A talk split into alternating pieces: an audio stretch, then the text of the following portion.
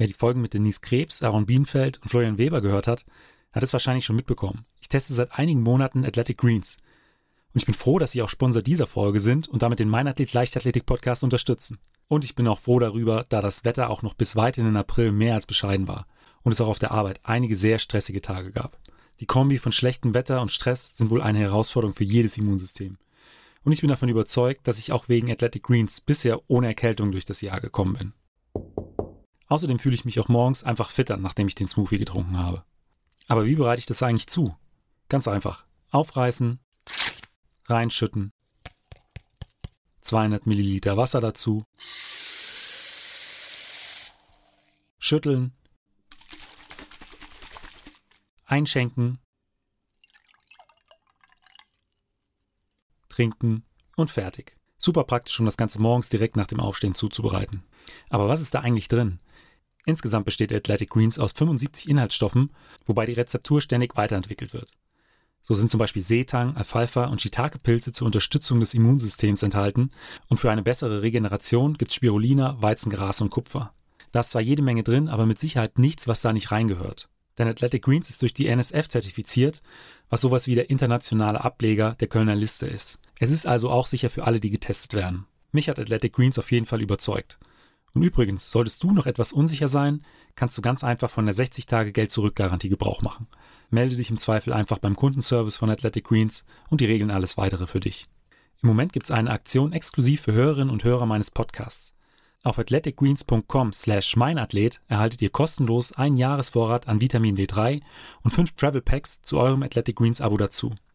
Ich wiederhole nochmal athleticgreens.com slash meinathlet. Mein Name ist Benjamin Brömme und herzlich willkommen zum Mein Athlet Leichtathletik Podcast. In 2020 stand die Welt still. Im Prinzip wurde alles verschoben oder auf Eis gelegt. Athleten kämpften häufig mehr mit Sponsoren oder ihrer Motivation als auf Wettkämpfen. Einen hat das Ganze aber nicht interessiert. Nach mehreren extrem starken Wettkämpfen einer Late Season konnte er am 6.9.2020 im polnischen Chorzów den Speer so weit wie kein anderer Deutscher vor ihm werfen und erzielte mit einer Weite von 97,76 Meter den zweitweitesten Speerwurf in der Geschichte der Leichtathletik. Gerade einmal 72 Zentimeter fehlten dem Weltmeister aus 2017 noch bis zum Weltrekord. Deshalb habe ich mich sehr gefreut, dass ich mich mit Johannes Vetter über seinen Weg in den Leistungssport, seinen Trainingsalltag, die vergangene Saison und natürlich über seine Ziele für die kommenden Jahre unterhalten habe. Ähm, aber ich habe so viel positives Feedback bekommen. Also äh, Leute, die gesagt haben, ey, alles steht still und, und der Vetter, der zieht einfach durch und, und, und ballert da durch und wirft da fast noch Weltrekord. Wo ich auch dieses, diese, also die Emotionen, die ich da übertragen konnte ja. an die Zuschauer oder an, an andere Leute, an Sportinteressierte, das war einfach ähm, genial. genial.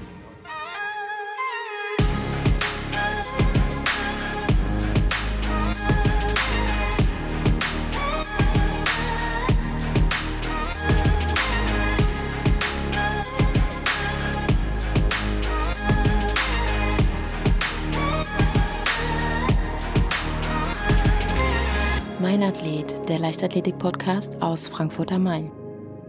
Herzlich willkommen, Jojo. Hi, Benny, grüß dich.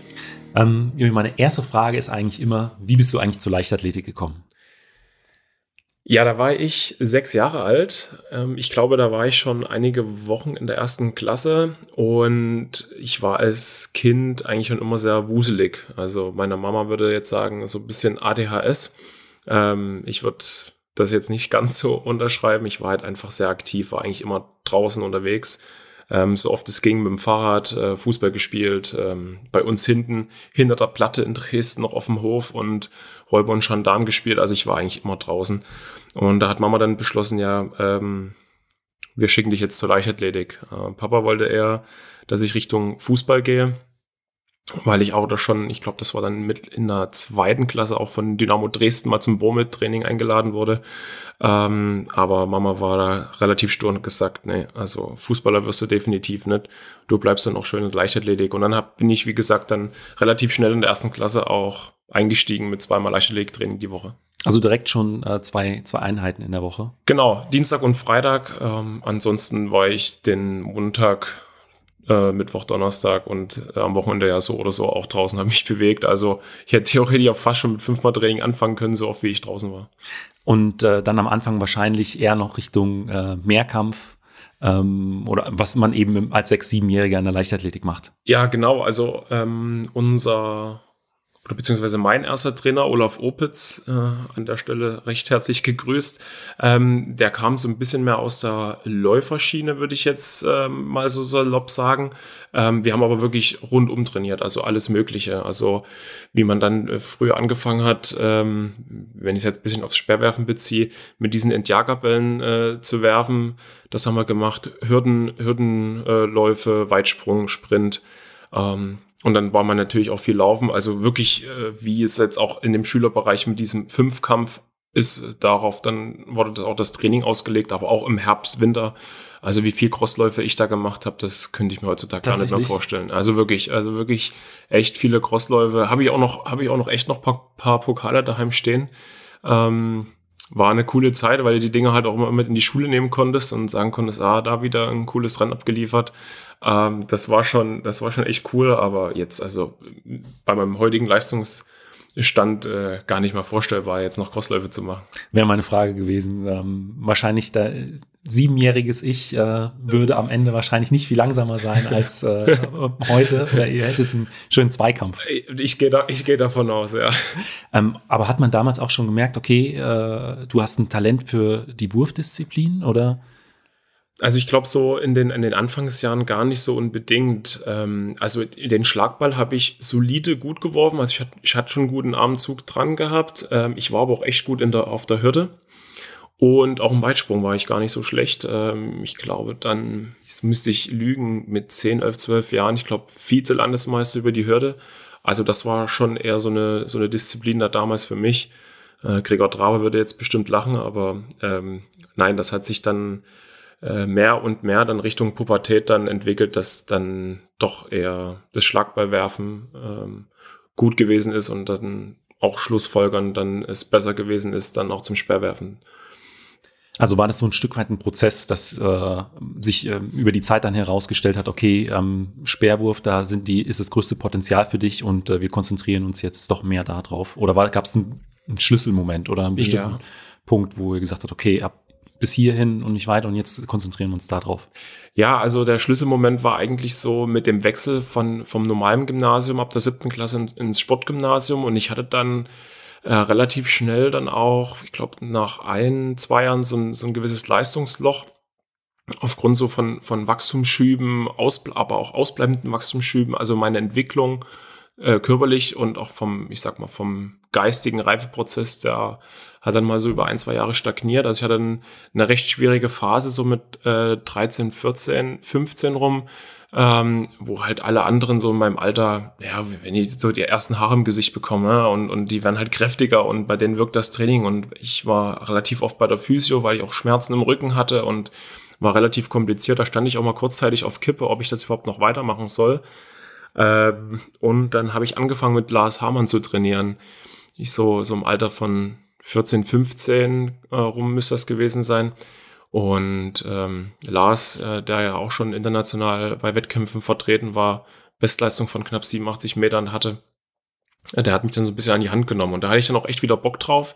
Und ähm, ja, ähm, da gab es dann für mich aber auch nichts mehr anderes als, als, als Werfen. Wie gesagt, das andere, das äh, war dann nicht mehr so konkurrenzfähig, die ganzen anderen Disziplinen, aber das Ballwerfen war immer noch aufgrund von meinem Armzug so das, wo man gesagt hat, okay, also wenn er mal irgendwas oder wenn er sich in irgendeine Richtung spezialisiert, dann wohl eher im Wurf, im Sperrwurf. Und dann kam dann der Übergang dann so mit 14, 15 Richtung Sperrwerfen. Aber hast schon gesagt, es war dann zum Teil auch eine schwierige Zeit. Ähm, du hast gesagt, das stand auch mal so auf der Kippe, ähm, ob du mit dem Sport vielleicht ganz aufhörst oder, oder stand das damals auch überhaupt nicht zur Debatte? Doch, doch, das stand dann auch zur Debatte, ähm, weil ich auch eigentlich, ähm, ja, ist natürlich schwierig, ja, du bist auf so einer leistungsorientierten Schule, von dir wird Leistung äh, die ganze Zeit verlangt und du kannst sie aber aufgrund deiner äh, momentan körperlichen äh, Situation gar nicht abliefern. Das ist natürlich dann auch immer recht schwierig gewesen, wo ich mich natürlich auch hinterfragt habe, ja, ist das das Ganze eigentlich wert? Ist das was für mich? Ähm, aber ich habe mich dann noch ein bisschen durchgekämpft. Also ich habe dann trotzdem versucht, ich so, okay, ich äh, gucke mir das jetzt noch ein Jahr an und ähm, versuche da halt alles, alles rauszuholen, was geht. Und das hat dann auch wirklich Früchte getragen. Also es tat dann ganz gut, dass, wie gesagt, Lars mir dann ähm, da die, die Hand ge gegeben hat und ähm, ja, mich im Training auch begleitet hat und ich dann nochmal einen ganz anderen Blick ähm, drauf hatte. Ähm, das hat mir dann wirklich echt geholfen, um zu sagen, okay, ey, äh, okay, wenn du halt wirklich beißt im Training, dann äh, kommt dann später auch wirklich irgendwann mal Leistung raus. Ähm, das dann zu sehen äh, und dementsprechend dann auch wieder konkurrenzfähig zu sein, dann, das hat mir enorm geholfen und ähm, hat natürlich dann auch ja, Lust auf mehr gemacht. Gab es da so eine Trainingseinheit oder einen Wettkampf, wo dein Trainer auch gesagt hat, wow, jetzt hat er aber einen rausgehauen, der, das, wo du dann auch die Motivation dann wieder richtig rausziehen konntest? Äh, ja, ich muss überlegen, wo ich dann 15 war. Ich glaube, habe ich 48 Meter 11 geworfen. Das war für mich damals eine, eine super Leistung, eine damals Bestleistung mit einem 600 Gramm Speer. Ähm, oh Gott, für, für, wofür hat das gereicht? Ich glaube, für einen zweiten, dritten Platz bei Landesmeisterschaften. Oder war es sogar der Landesmeisterschaftstitel? Ich weiß es gar nicht mehr ganz genau.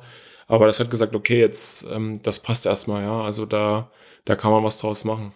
Und das Jahr drauf dann um 10 Meter gesteigert mit einem 700 Gramm Speer. Das Jahr drauf dann auch nochmal 10 Meter draufgepackt und dann ging das halt Schlag auf Schlag. Dann ist es, glaube ich, motivationstechnisch äh, ein Selbstläufer, ja, wenn genau. diese Steigerungen da dann dabei sind.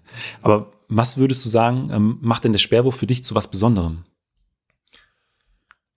Ich mache das jetzt schon so lange. Ähm, ich sollte mich vielleicht öfter mal drauf besinnen, was eigentlich das Besondere ist. Also ähm, das äh, Faszinierendste dabei ist eigentlich, wie individuell das Ganze ist. Ähm, also natürlich gibt's ja auch beim Sprintsprung, äh, bei anderen Disziplinen auch immer diese gewisse Individualität. Da ich jetzt natürlich aber den Blick als Sperrwerfer auch auf andere Sperrwerfer habe, ähm, sehe ich da so viele unterschiedliche Facetten ähm, vom technischen Ablauf, die aber auch zum Erfolg führen können. Also ich glaube, von allen 90 Meter Werfern wirft keiner eins zu eins genauso wie der andere. Und das ist halt für mich ähm, total faszinierend. Natürlich dann auch, was man daraus machen kann äh, mit einer unterschiedlichen körperlichen Konstitution. Also es gibt ja bei uns auch äh, größere, ein paar kleinere, paar kräftigere, äh, paar drahtige Typen wie man es schafft, halt mit einer gewissen Geschwindigkeit und Power ähm, die maximalste Leistung auf das Gerät zu bringen. Äh, und wenn dann halt gewisse Winkelbeziehungen dann auch klappen und das Ding halt abgeht, das ist halt einfach, das ist halt einfach Porno, das sieht halt einfach geil aus. Und dann natürlich aber auch die, diese technische Abläufe, also in wie viel, in, in wie wenig Millisekunden da eigentlich so viel passiert äh, mit dem ganzen Körper.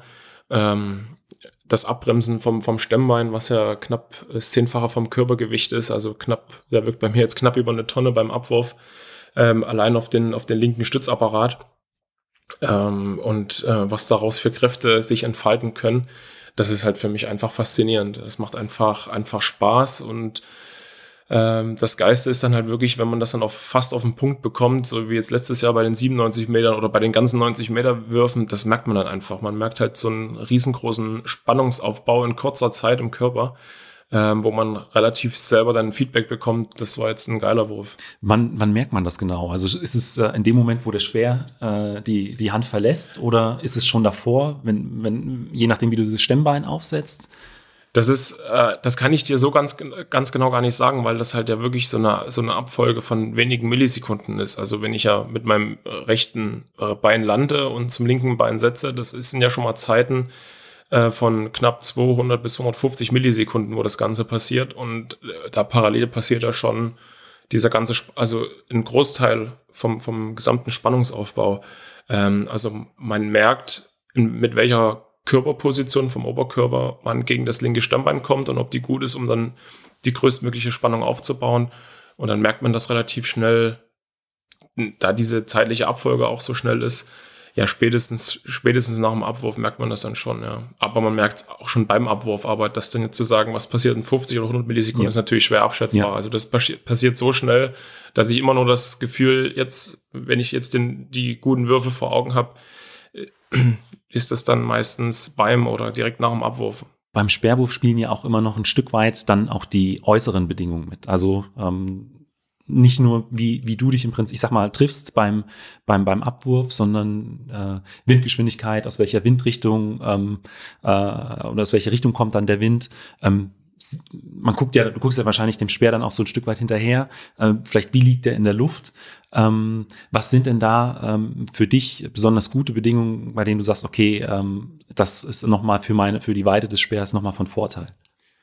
Ja, so ein bisschen Thermik ist, glaube ich, immer gut. Also es ist immer schwierig, wenn auf einer offenen Fläche, in einem offenen Stadion da komplette Windstille herrscht.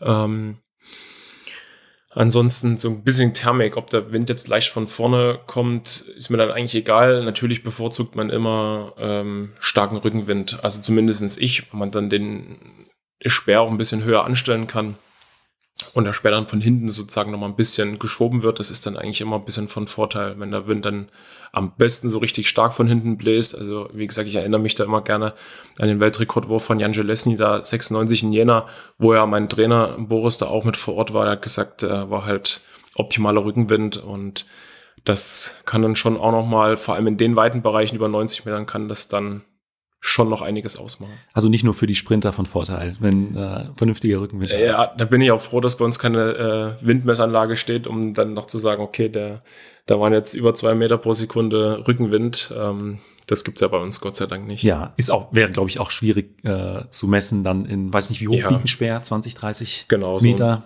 So über ähm, Daumen, ja. Äh, dann kommen wir aber, äh, wir haben uns jetzt schon ein bisschen um, über Wettkämpfe im Schwerwurf unterhalten. Äh, kommen wir mal zurück zum Training. Bei wem trainierst du denn ähm, heute? Ich trainiere bei unserem Bundestrainer Boris Obergföll, äh, dem Mann von Christine Obergföll. Vor der Hochzeit 2013 hieß er ja noch Boris Henry, äh, selber Bestleistung von 90,44 Meter. Ähm, ich glaube, zweimal WM-Bronze, einmal EM-Bronze. Oh Gott, jetzt, jetzt, jetzt bin ich selber überfragt. Vierter Platz in Atlanta 96 bei den Olympischen Spielen. Also ein hochdekorierter ehemaliger Sperrwerfer und ja, vom Typ her einfach ein, ein feiner Kerl. Und trainierst du äh, bei ihm in einer Gruppe oder trainiert ihr zu zweit? Ja, jetzt gut, aufgrund der Lage jetzt derzeit trainieren wir ja wirklich äh, ausschließlich zu zweit. Äh, ich habe noch einen Trainingskollegen, den Markus Koch, äh, ist selber Handballspieler, äh, auch bei der Kriminalpolizei unterwegs und ähm, ja, eigentlich auch ein erfolgreicher Handballspieler. Ähm, ich sag mal, für sein, für sein Leistungsniveau, die waren jetzt mit dem äh, TV Sandweier in der dritten Bundesliga, äh, jetzt mittlerweile wieder Oberliga Süd. Also in der Regel ist man dann allerhöchstens zu dritt. Es kommen natürlich auch mal ein paar Sperrwerfer von außerhalb äh, gerade so, wenn Saison beginnt, äh, gibt's auch mal den einen oder anderen ausländischen Athleten. Oder wenn wir unser ähm, Ursa Farm Sperrwurf-Meeting hier veranstalten, sind natürlich auch ein paar mehr da. Aber ich sag mal so, die meiste Zeit trainiere ich wirklich mit Boris komplett allein. Und wie ist ähm, euer Training da aufgebaut? Klar, über das Jahr verteilt äh, verschieben sich da so ein bisschen die Schwerpunkte, aber so im Groben, wie viele Einheiten machst du in der Woche? Wo setzt ihr äh, in der Regel die Schwerpunkte? Ist es eher bei der Kraft, eher Technik, Schnelligkeit? Das ist ist ja eine sehr, wirklich sehr facettenreiche Frage, die ich jetzt gar nicht so eins zu eins beantworten kann. Also, wie du schon angesprochen hast, natürlich gibt es unterschiedliche Phasen und dementsprechend sind die unterschiedlichen Phasen auch mit unterschiedlichen Intensitäten, Umfängen ähm, und natürlich auch Akzenten bestückt. Ich sag mal so, jetzt in der ähm, groben Vorbereitung, also in der harten Vorbereitungsphase im Winter höchstens siebenmal jetzt Richtung Saison, ähm, auch über Winter hinweg Richtung Frühling hin, äh, trainieren wir eigentlich nur fünfmal die Woche. Ähm, die Einheiten sind dann aber auch gut bepackt. Ich sag mal grob mit ähm, zwei Krafteinheiten die Woche, zwei Wurfeinheiten die Woche und einer Allgemeineinheit, wo aber auch immer wieder dann auch noch äh, andere ähm, Schwerpunkte gesetzt werden, im, im Sprintsprung natürlich auch. Also wir trainieren dann wenn es dann wirklich knackig dann auch ist, mit den fünf Einheiten die Woche dann schon zwischen zweieinhalb bis drei Stunden pro Einheit. Äh, manchmal ein Tick mehr, manchmal auch ein Tick weniger. Kommt ganz drauf an, wie auch mein Erholungszustand ist. Also wir machen dann wirklich viel auch von meinem, ja, von meinem Erholungszustand ähm, abhängig. Wie ähm, trackt ihr das oder wie, woran erkennst du, dass du in einem, in einem guten oder nicht so guten Erholungszustand bist? Ja, ich ähm, sehe das eigentlich immer in der Einheit dann direkt. Also ich kann ähm, immer, also ich bin mit Boris sowieso immer im ständigen Austausch jeden Tag, wie ich mich fühle, wie es mir so geht, wie habe ich geschlafen und so weiter. Ähm, was war heute drumherum, äh, privat, im Alltag, was waren für Termine und so weiter. Da passen wir das Training dann natürlich auch ähm, dann auch mal spontan an. Das heißt, äh, gerade so bei Krafteinheiten, wo ich merke, heute geht was, ähm, dann kann es auch mal sein, dass ich ein bisschen mehr mache oder beziehungsweise von den Intensitäten auch, ähm, ja, reguliere ich das selber.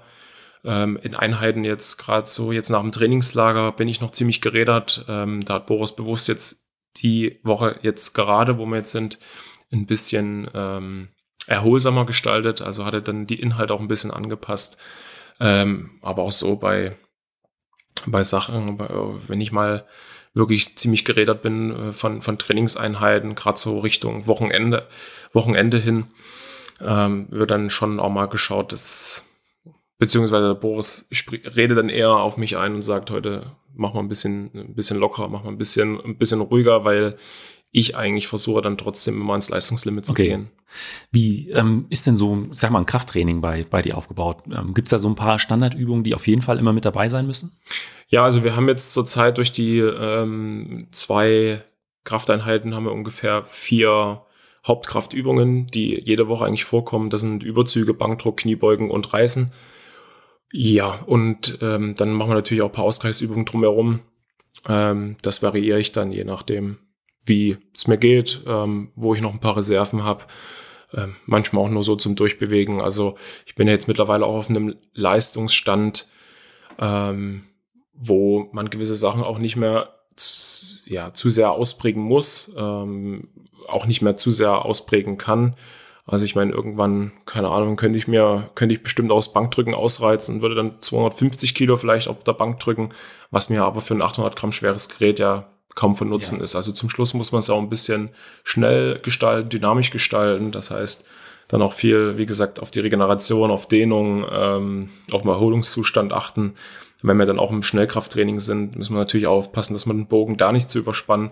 Da arbeiten wir dann auch sehr viel mit leichten Gewichten, was jetzt für mich im Training gar kein, gar kein so hoher Anspruch ist, ähm, aufgrund des Gewichts, ähm, was aber dann auch das nervale System so sehr belastet oder beanspruchen kann, ähm, wo ich mich eigentlich körperlich gar nicht erschöpft fühle, aber dann im Techniktraining enorm Schwierigkeiten habe, das Ganze anzusteuern. Wie gesagt, weil das nervale System einfach nicht frisch ist und ja, ja äh, du hast eben angesprochen, die, äh, das Bankdrücken könntest du noch ausreizen bis auf äh, 250 Kilo. Wie viel drückst du äh, momentan? Ich drücke momentan so um die 220, 230 Kilo. Ja. Bei 100 äh, Kilo Körpergewicht? 105 zurzeit. Oh, stark.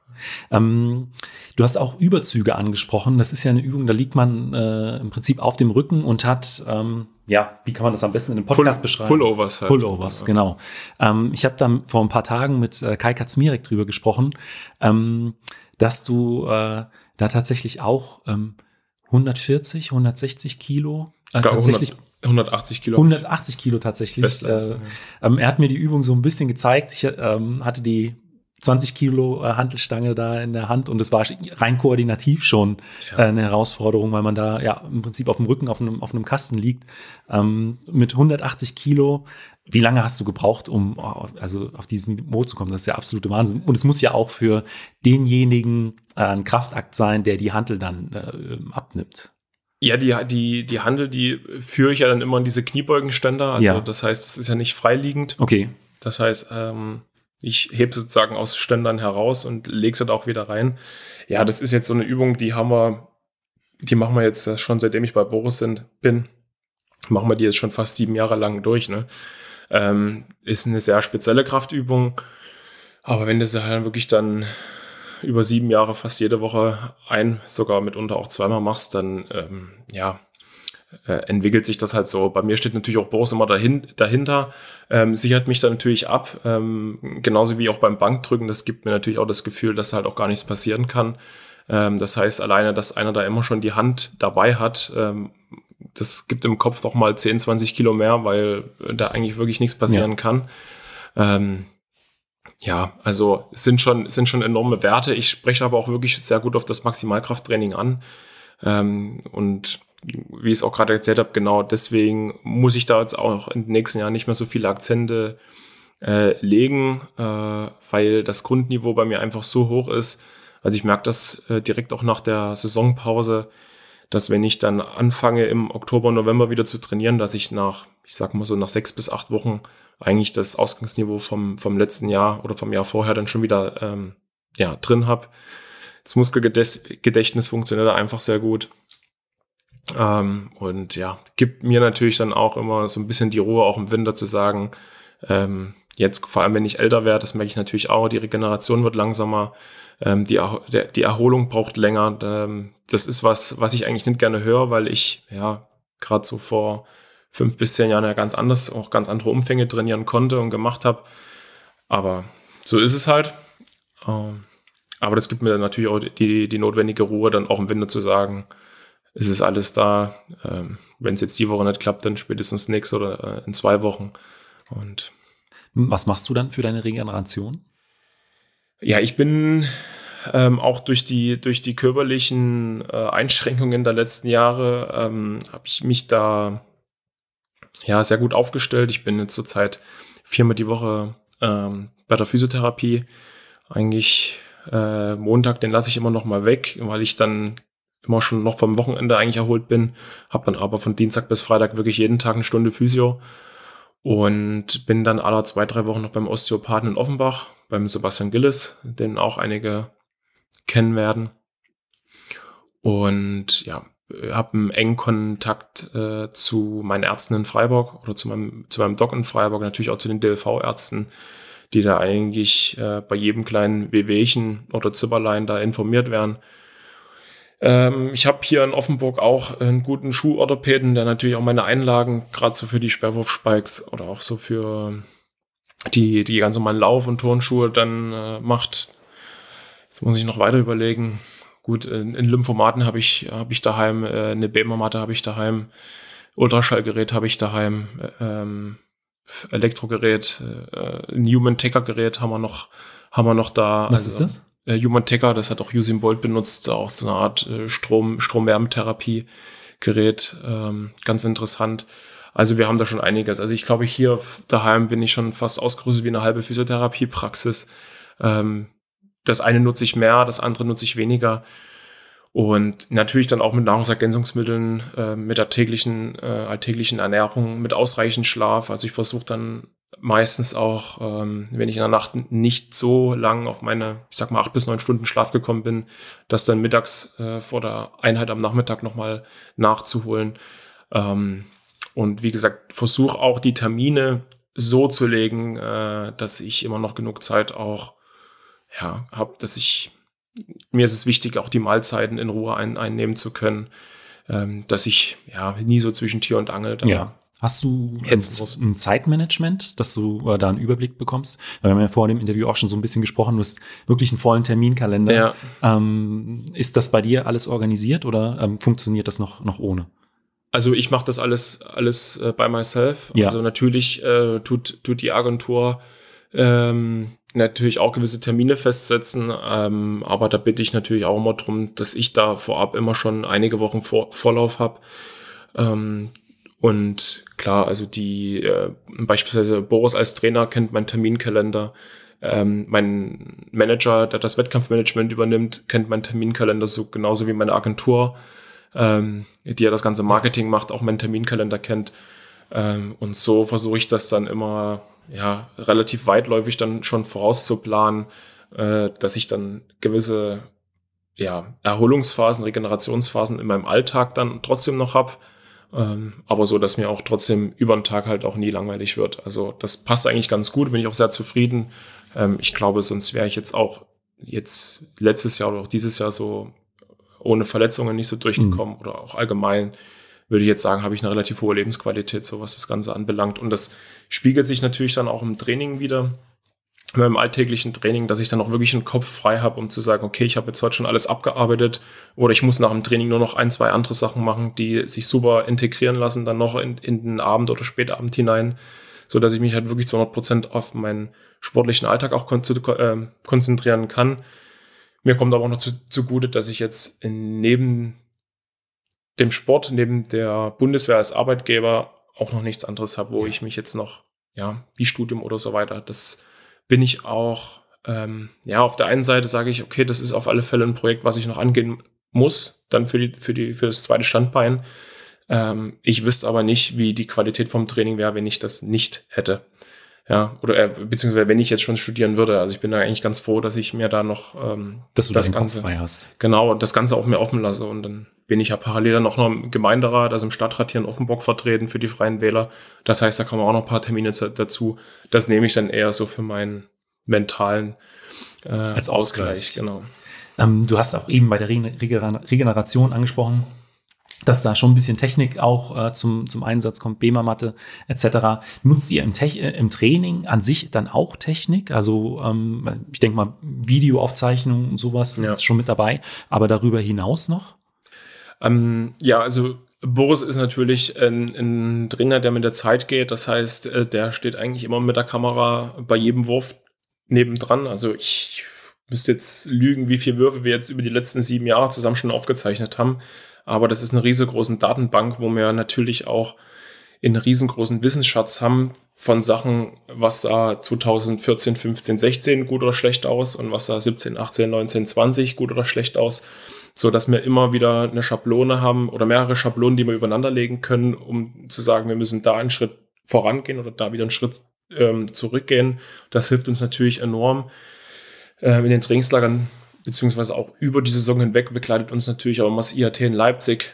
Das heißt, die Biomechaniker da mit, mit dem Stefan Erlewein, der das ähm, super macht. Ja, also da kommt natürlich dann äh, die richtige Technik zum Einsatz, wo dann äh, Winkel, Winkelgeschwindigkeiten, Abwurfgeschwindigkeiten, Setzzeiten, alles in Highspeed-Kameraauflösung, ähm, ja, auch äh, Kräfte von Druckplatten, auf denen wir uns da bewegen, dann gerade in Leipzig, was dann gemessen wird. Aber ja, so jetzt im, im alltäglichen Training, bis auf die Kameraaufzeichnungen von Boris, ähm, haben wir da nicht mehr. Also wir hätten sogar noch einen, ich müsste äh, in, in, in Speedometer sozusagen, das heißt, wo wir mit Bällen oder so weiter Abwurfgeschwindigkeiten theoretisch messen könnten. Ich ähm, versuche mich dann aber auch gerade so in technisch, technischen oder in Technikeinheiten sehr auf mein Gefühl zu verlassen und ähm, kann da relativ schnell im Boris auch Feedback geben, was jetzt gut oder schlecht war im Wurf und das spiegelt sich eigentlich zu 95 Prozent auch dann mit seinen Aufnahmen dann okay. wieder. Also äh, trotz aller Technik ist es äh, Körpergefühl das, das A und O. Ja, auf alle Fälle. Vor allem im Sperrwerfen. Wie gesagt, wie wir es anfangs schon gesagt haben, man merkt dann eigentlich relativ schnell, äh, wann ein Wurf gut oder schlecht war. Ich sag mal so, je größer der Spannungsaufbau war und natürlich je, je weiter der Sperr fliegt, umso besser war natürlich auch der Wurf. Ähm, ich kann aber auch schon gewisse, selbst bei guten Würfen kann ich gewisse Kleinigkeiten dann schon erfühlen in meinem Körper. Aber ich glaube, das ähm, ist jetzt auch aufgrund der Erfahrung der letzten Jahre, dass ich da sehr, sehr tief in meinen Körper und mein Körpergefühl beim Werfen gerade hineinschauen kann. Jojo, im äh, letzten Jahr hatten ja sehr viele Sportler aufgrund der fehlenden Saisonhöhepunkte auch mit, ja, so ein Stück weit mit der Motivation zu kämpfen. Ähm, du hast unterdessen neuen deutschen Rekord im Speerwurf äh, geworfen. Wie bist du trotz allem so motiviert in die Saison 2020 gegangen? Ja, ich hatte 2018 und 2019 relativ schwer, schwere Jahre, ähm, familiär und ähm, auch körperlich sowie auch mental dann. Und ähm, ja, ich habe äh, nach der WM 2019 mich ja direkt einer Fuß-OP unterzogen, hatte dann ähm, eine lange Reha-Zeit über den Oktober, November, ähm, wo ich dann auch viel Zeit nochmal bis zum Nachdenken hatte und habe dann ab 2020 Anfang 2020 gemerkt, dass das Training wieder gut läuft, immer noch ein paar Baustellen hatte, gerade so mit dem, mit dem Fuß. Ähm, das war wirklich jetzt zwar eine kleine OP, aber ähm, die kleine OP hatte halt riesengroße Auswirkungen, beziehungsweise die Verletzung im Fuß hatte riesengroße Auswirkungen auf mein Leistungsniveau, wo ich dann ja gerade so Richtung April, Mai, Juni, wo das Ganze dann besser wurde mit dem Fuß, gemerkt habe, ich komme jetzt langsam wieder in das Werfen, was ich so 2017 hatte. Ähm, und dann hatte ich halt richtig Bock. Er hat einfach Bock. Ähm, hat ja einfach Lust zu werfen. Hatte übel viel Spaß im Training wieder. Ähm, auch nochmal ganz, ganz neuen Spaß im Training gefunden. Ähm, hab mir mein Umfeld auch wieder ein bisschen neu sortiert äh, gehabt, äh, was äh, mir auch sehr gut geholfen hat. Ähm, ja, die Olympiasage, die kam, die kam also Ende März, glaube ich, war das oder die, die Verschiebung der, der Olympischen Spiele kam also im März. Ähm, aber das ging an mir so ein bisschen vorüber. Also ich habe jetzt gesagt, gut, wenn es jetzt dieses Jahr nicht klappt, dann mit dem Olympiasieg, dann klappt es halt nächstes Jahr. Also war ich, war ich recht pragmatisch. Nein, ich hatte einfach, ich hatte einfach Lust, ich habe einfach gehofft, ähm, dass überhaupt Wettkämpfe stattfinden. Das war so äh, das Einzige, was äh, wie so ein Damoklesschwert äh, über mir ja. äh, geschwebt hat. Ähm, diese Unsicherheit, ob überhaupt Wettkämpfe stattfinden werden. Und wo sich dann die Lage letztes Jahr auch im Sommer ein bisschen entspannt hat äh, und ich wusste, da kommen Wettkämpfe, dann dachte ich mir, jawohl, geil. Jetzt hast du letztes Jahr konnte ich äh, kaum Wettkämpfe machen aufgrund der Verletzung. Jetzt kannst du dieses Jahr wenigstens in ein paar Wochen nochmal so richtig, richtig angreifen, kannst richtig zupacken, kannst das, was du dir jetzt erarbeitet hast in den letzten Jahren noch einfach, einfach nochmal zeigen ähm, und kannst natürlich auch zeigen und dir selber zeigen, dass ähm, durch diese gut positiv überstandene OP und Reha ähm, dieses neu gefundene Gefühl auch zu, fürs Speerwerfen, dass du das dann einfach in die Wettkämpfe dann noch oder in den Wettkämpfen dann noch zeigen kannst. Ja, und dann habe ich mir relativ schnell neue Ziele gesetzt nach der ähm, Verschiebung der Olympischen Spiele. Und das hat, gibt mir da, also selbst wenn es nur ein Ziel gewesen wäre mit über 90 Meter werfen oder ähm, jeden Wettkampf unter den Top 3 oder unter ja. den Top 3 zu machen oder zu absolvieren, hat es für mich schon genügend Motivation gegeben, um einfach weiter zu trainieren und doch die Wettkämpfe dann halt ähm, durchzuziehen. Und ja, es lief halt wirklich perfekt und äh, natürlich merke ich dann relativ schnell in den ersten Wettkämpfen, wenn da noch irgendwo was schlummert, irgendwie, ja, also du entwickelst dich ja gerade so über die Wettkämpfe. Ja. Und da habe ich so nach den ersten ein, zwei Wettkämpfen schon gemerkt, okay, also dieses Jahr kann irgendwie was gehen. Es läuft alles, ähm, das passt alles. Der Körper hat sich super an die Belastungen wieder dran gewöhnt. Und dann kam er dann im dritten Wettkampf dann in Turku dann direkt äh, die, der erste 90-Meter-Wurf mit Meeting-Rekord, Weltjahresbestleistung, eine Woche vorher waren ja deutsche Meisterschaften, ähm, die ja auch für mich gut liefen. Ja, und dann nach den ersten drei Wettkämpfen, nach den 91, dachte ich mir einfach, okay, jetzt äh, genießt, du hast jetzt eigentlich alles, so deine, deine drei Ziele hast du jetzt eigentlich abgehabt, jetzt genießt es einfach und versuch halt irgendwie noch ein bisschen Routine auch für das nächste Jahr. Es ist natürlich auch alles Erfahrung, was du mitnimmst. Ja. Das ist ähm, Gefühl, ähm, Wurfgefühl, das Gefühl für die Technik, was du einfach auch mitnimmst für das Jahr äh, danach. Das heißt, ähm, für mich war es definitiv kein, kein vergeudetes Jahr, sondern ein Jahr, aus dem ich enorm viel Erfahrungsschatz mitgenommen habe, enorm viel gelernt habe. Ähm, auch aus so Kleinigkeiten, die mich, glaube ich, so die letzten Jahre immer ein bisschen verunsichert hätten. Ähm, die hab, den habe ich allen widersprochen letztes Jahr. Also egal, ob, ob das im ersten, im dritten, im sechsten Versuch, ob das ja aufgrund des körperlichen Zustandes äh, ähm, auch ein bisschen, wo ich auch, auch immer mal wieder ein bisschen erschöpfter war bei den Wettkämpfen. Das hat mich alles gar nicht gebockt. Ich konnte immer auf einem ziemlich hohem Niveau äh, die Wettkämpfe absolvieren und das gibt enormen Rückenwind.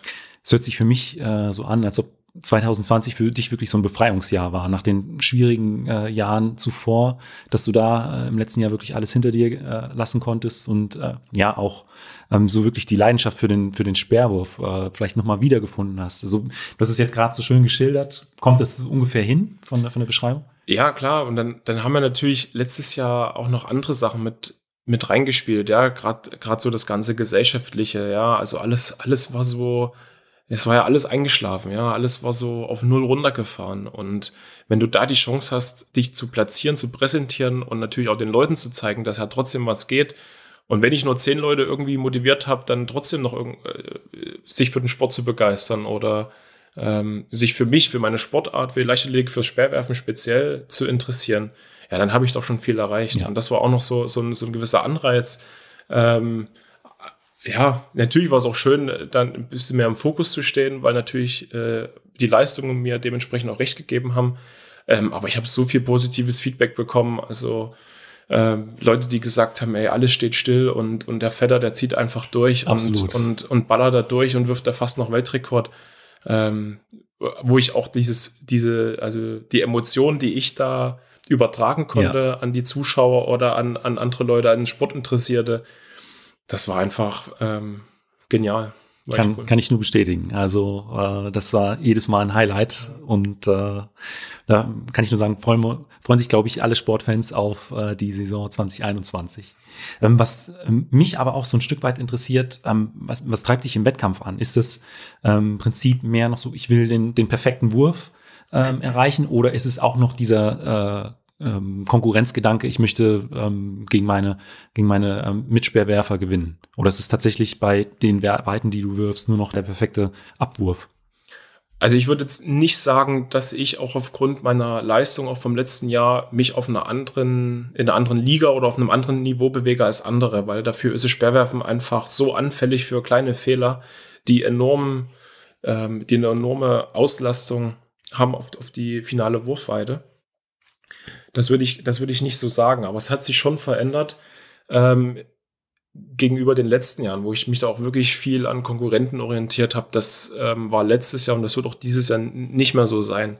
Ähm, ich konzentriere mich da wirklich auf mich. Ich würde aber auch nicht sagen, dass ich mich darauf konzentriere, irgendwann mal den perfekten Wurf zu erreichen, weil ich glaube, auch wenn ich sehr, sehr perfektionistisch veranlagt bin im Training, in den Wettkämpfen, werde ich das für mich nie schaffen, weil selbst wenn ich jetzt dieses Jahr 99 oder 101 Meter werfe, werde ich mich immer hinterfragen, warum war der Wurf nicht nochmal zwei, drei Meter weiter. Das heißt, ich werde nie an den Punkt kommen zu sagen, das war der perfekte Wurf. Das werde ich, werde ich, also da werde ich nie hinkommen. Aber das ist ja auch das, was mich ausmacht. Ja, dass mir nie die Motivation dann dadurch fehlen wird und nie der Ansporn fehlen wird, mich noch weiter zu entwickeln. Ähm, aber ich konzentriere mich schon sehr auf mich selbst und versuche jeden Wettkampf ähm, mit Rücksicht auf Rahmenbedingungen, ja, Umweltbedingungen, ja, wie, wie ist der Belag, wie sind die, wie sind die Rahmenbedingungen von Wind und Wetter, ähm, wie ist mein Körper, Körpergefühl heute, wie erschöpft, wie erholt fühle ich mich heute. Ich versuche mich da wirklich sehr, sehr arg auf mich zu konzentrieren und aus den mir gegebenen Bedingungen an dem Tag dann immer das Bestmögliche rauszuholen. Und egal ob es dann 90, 88, 95, 86 Meter sind, ähm, habe ich mir dann eigentlich nie irgendwas vorzuwerfen. Hast du da bestimmte Routinen, wie du so in den Wettkampfmodus reinkommst? Also, weiß ich nicht, äh, bestimmtes Frühstück, eine bestimmte Musikplaylist oder irgendwas, was äh, immer relativ ähnlich ist? Ja, das, äh, das dann schon. Also ähm, ja, da die Wettkämpfe ja in der Regel immer so in dieselben Uhrzeiten fallen, äh, entweder ist es ja meistens später Nachmittag, Abend, Damenliga mitunter spätabends so 20, 19, 20 bis zu 21 Uhr, ähm, sind dann die Routinen dann schon immer ähnlich. Also ich dann versuche lange auszuschlafen, gemütlich zu frühstücken. Ähm, das kommt dann auch immer darauf an, was das Hotelbuffet an dem einen oder anderen Tag dann auch ähm, zur Verfügung stellt. Ähm, ich bewege mich dann meistens vormittags nochmal nach dem Frühstück. Ähm, da kann ich meistens schon mal raus, äh, so in mich reinfühlen und gucken, okay, was, wie fühlt sich heute so an? Ja, und äh, versuche mir da so ein bisschen noch ein gef schönes Gefühl auch für die Bewegung äh, dann zu geben. Dann wird Mittag gegessen, dann versuche ich mich meistens nochmal eine Stunde, zwei Stunden abzulegen. Ähm, manchmal schaffe ich es dann nochmal ein bisschen äh, zu schlafen, manchmal bin ich dann aber doch ein bisschen aufgeputscht. Ähm, ich lasse mich dann aber auch nicht von irgendwelchen Sachen beeinflussen. Also wenn es äh, nicht das Frühstück A gibt, was ich sonst immer frühstücke oder was ich gefrühstückt habe bei meinen 97 Metern, ähm, dann wird auch das Frühstück B meiner Meinung nach reichen, um vielleicht weiterzuwerfen oder ähnlich weit zu werfen. Also ich lasse mich von solchen Sachen äh, nicht aus der Ruhe bringen, wenn gewisse Routinen auch mal ähm, ja, durchbrochen werden. Du hast auch gesagt, du lässt dich ja äh, nicht, nicht ablenken. Du bist ja auch ähm, sehr aktiv auf den, auf den sozialen Medien. Du hast einen großen Instagram-Kanal und ähm, teilst auch viel aus Trainingseinheiten, äh, Wettkämpfen etc. pp. Inwieweit äh, spielt Instagram oder die sozialen Medien für dich äh, als, als Sportler eine Rolle? Und würdest du sagen, ist es eher eine äh, Bereicherung oder ähm, eine weitere Aufgabe, mit der man zu tun hat? Jetzt ist jetzt wie die CDF-Sportreportage, ob jetzt äh, die sozialen Netzwerke Fluch oder Segen sind, so ähnlich. Ähm, es ist irgendwie ein bisschen was von beiden. Also ähm, mir macht es einfach Spaß, ähm, mich da präsentieren zu können. Ähm, ich habe ein super positives Feedback. Ähm, natürlich gibt es auch immer irgendwelche Hasskommentare. Es, mir werden unterschiedlichster Art und Weise von, von ekelhaften Bildern geschickt, äh, von ekelhaften Nachrichten geschickt, aber das ist ja so ein geringer Prozentsatz, äh, wo ich einfach das auch ein bisschen einsortieren kann. Ähm, ich achte darauf, dass es halt nicht so sehr kommerzialisiert wird. Da achte ich sehr drauf. Ich versuche sehr, sehr authentisch zu sein. Ähm, wenn ich jetzt mal drei, vier Tage nichts poste, dann ist es so. Wenn ich so viel Content habe, wo ich sage, ey, das können die Leute interessieren, dann kann ich auch mal drei Tage hintereinander was posten. Also ich habe da auch da keine richtige, keine richtige Routine. Mich bockt das auch nicht, ob ähm, ich durch den einen oder anderen Post 100, 200 Follower weniger bekomme. Ähm, mehr ist natürlich immer schön. Ähm, aber wie gesagt, das Feedback ist gut. Mir macht das auch einfach Spaß. Ich, äh, es ist selten eine Belastung. Natürlich ist es auch manchmal ein bisschen stressig. Und natürlich gibt es auch gewisse Werbeposts, die gemacht werden müssen. Ähm, da ist es natürlich für mich immer schwierig, dann auch authentisch zu bleiben, weil es natürlich gewisse Vorgaben auch gibt, wie gewisse Produkte ähm, oder wie gewisse Werbepartner dort ähm, positioniert werden wollen.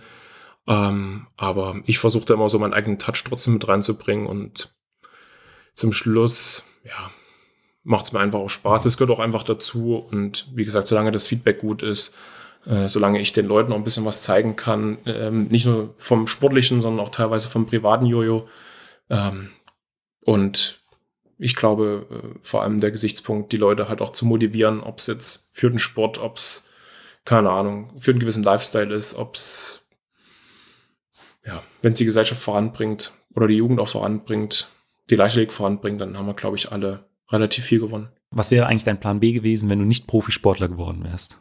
Ach, das ist eine gute Frage. Also, das äh, könnte ich dir, könnte ich dir jetzt so gar nicht sagen. Also, ich war ja mal bei der Polizei in der Sportfördergruppe, bevor ich dann zum Boris nach Offenburg gewechselt bin und äh, dann auch zur Bundeswehr in die Sportfördergruppe gewechselt bin. Vielleicht wäre ich auch bei der Polizei gelandet, erst im mittleren, dann im gehobenen Dienst. Wäre, glaube ich, auch ein schönes Aufgabenspektrum, was ich mir vorstellen könnte. Ähm, aber ja, die Sachen haben sich dann einfach auch durch die Erfolge, durch die sportliche Entwicklung, haben die sich einfach verschoben. Ähm, ich habe äh, richtig viel Spaß ähm, am Speerwerfen, am Sport und würde das natürlich auch gerne in Zukunft dann weitergeben. Vielleicht wird es dann doch eine Trainerstelle.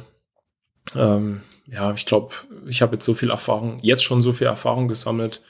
Ähm, und natürlich ist diese bisher diese 97 Metern, das ist ja auch irgendwo was echt was Besonderes, ähm, dass ich auch glaube, dass ja ich so viele Sachen gelernt habe, da auch die ich wäre glaube ich schade drum, wenn ich sie nicht Absolut ähm, weiter vermitteln könnte irgendwann.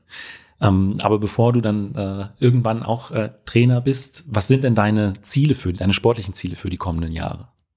Ja, also ich möchte natürlich so lange wie möglich ähm, gesund bleiben. Ähm, das ist, glaube ich, das A und O. Und dann werden sich äh, die Erfolge nach und nach fast von selbst einstellen können. Ähm, und natürlich dementsprechend dann so viel Medaillen sammeln, wie es halt nur irgend geht. Und wenn es dann irgendwann mal für den Weltrekord nochmal reicht, egal ob das jetzt die 100 Meter sind, von denen schon alle sprechen, oder ob es nur 98 Meter, 88 sind oder, oder so, ist mir dann gerade egal. Also der Weltrekord, der reizt mich schon. Und ähm, ja, sind diese 100 Meter dann auch nochmal, ich glaube, das ist äh, ja so eine magische äh, Grenze, die man dann auch so ein Stück weit, glaube ich, vor Augen hat. Ja, also ich weiß nicht, für die, für die 70, Mitte 70, Ende 70 Werfer sind die 80 Meter immer eine magische Marke. Für die Leute, die so Mitte 80, Ende 80 werfen, sind die 90 Meter immer so eine magische Marke. Ähm, ich hab, bin immer einfach angelaufen, habe draufgehauen. Wenn das Ding halt drüber war, dann war das Ding halt drüber. Also so mache ich, so würde ich das auch bei den 100 Metern angehen. Also wenn dann irgendwann mal ein Wurf passt und er geht dahin, ähm, dann ist es halt so. Aber das ist jetzt keine, ich bind mir da wirklich keine Barrieren ja. oder so auf. Ja, selbst wenn ich meine Karriere hoffentlich ganz, ganz spät irgendwann mal beenden würde und die 97,76 Meter, die stehen irgendwann mal, dann ist es halt trotzdem die zweitbeste jemals geworfene Weile. Dann ist das immer noch aller Ehren wert. Dann wird es, glaube ich, immer noch deutscher Rekord sein in den nächsten zehn Jahren. Da bin ich mir ziemlich sicher, auch wenn ich es jedem Nachwuchssportler äh, gönnen würde, da auch weiterzuwerfen.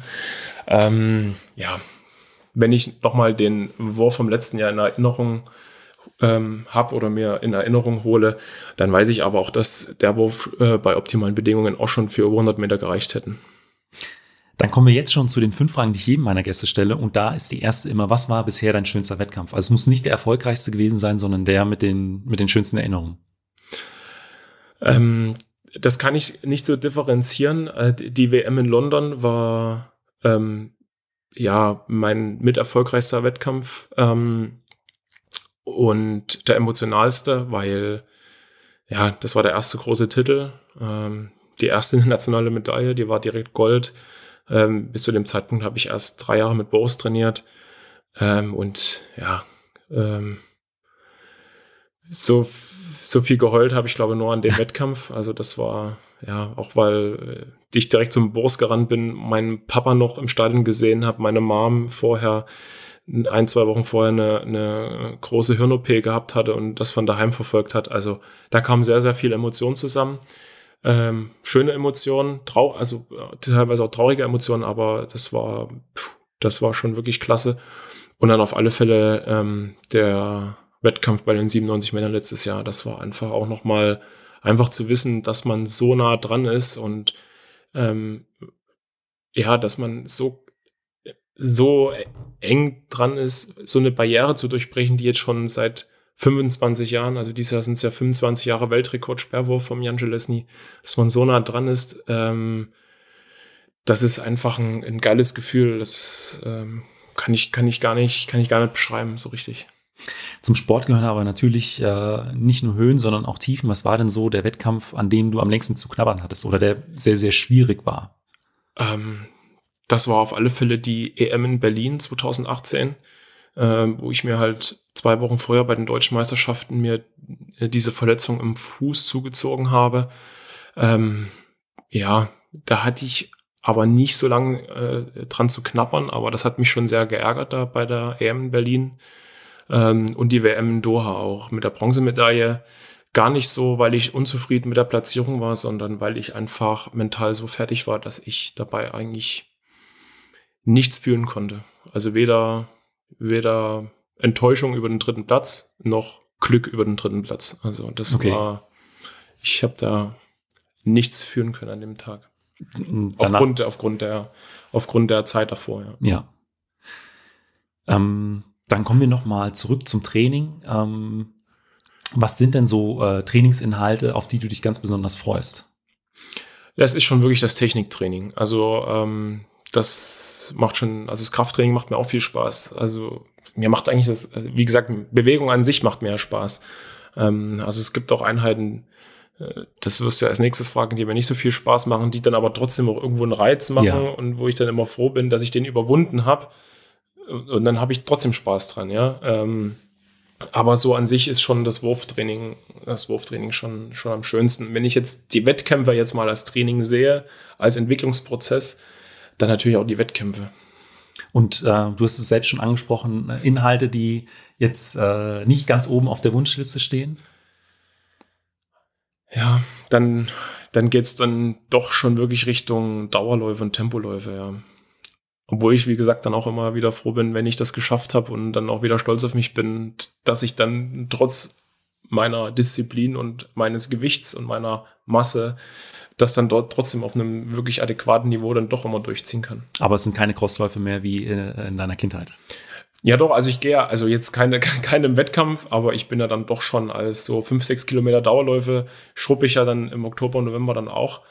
Ähm, was mir jetzt noch einfällt, äh, was mir auch gar keinen Spaß gemacht hat, weil ich habe letztes Jahr im Oktober ab und an mal Handball gespielt. Äh, da haben wir auch echt viel, äh, echt viel, innerhalb von zwei Stunden echt viel so Grundlagen-Ausdauertraining gemacht, so ähm, Linienläufe und, und, und äh, Parcoursläufe und so weiter in der Halle. Das war echt ekelhaft. Ja, ja kann ich mir vorstellen, mit viel äh, Stoppen und dann wieder beschleunigen. Oh, okay. Also, da habe ich, puh. das war hart, ja. Und ähm, meine letzte Frage ist immer, ähm, was würdest du jüngeren Athleten äh, oder deinem jüngeren Ich mit auf den Weg geben wollen? Ich glaube, ich würde den jüngeren Athleten oder auch mir auch selbst äh, auf den Weg geben, dass äh, der Spaß ein ganz entscheidender, entscheidender Faktor ist. Ähm, man soll schon gewissen Ehrgeiz mit, mitbringen und gewiss, auf gewisser Weise hungrig auf Erfolg. Ähm, aber wenn man es im jungen Alter schon schafft, auch mit Niederlagen gut umzugehen und äh, dann einen Lernprozess daraus einen Lernprozess zu machen, ähm, dann sind viele junge Athleten schon, glaube ich, echt auf einem guten Weg. Also äh, mich hat's, glaube ich, teilweise kaputt gemacht, dass ich mich so hart auf Niederlagen versteift habe. Ähm, das würde ich, glaube ich, auch mal ein bisschen, bisschen differenzierter sehen heutzutage. Jojo, vielen Dank für dieses Interview. Ich danke dir, Benny. Und das war's auch schon mit meiner Folge mit Johannes Vetter. Wie versprochen gibt's jetzt auch die Auflösung des Laufmaus-Gewinnspiels. Dabei wurden ja drei Funktionsshirts von Laufmaus und ein paar Laufmäuse an äh, ja insgesamt vier glückliche Gewinner verlost. Und wir fangen an mit dem ersten Preis. Der erste Preis, die Laufmäuse gehen an Finny. Finny, herzlichen Glückwunsch an dich. Ich werde mich auch nochmal mit dir äh, in Verbindung setzen und dann klären wir alles weitere. Und die drei Zweitplatzierten sind Willi Hahn, Elias Schur und Tobi Seifert. Vielen Dank und bis zum nächsten Mal.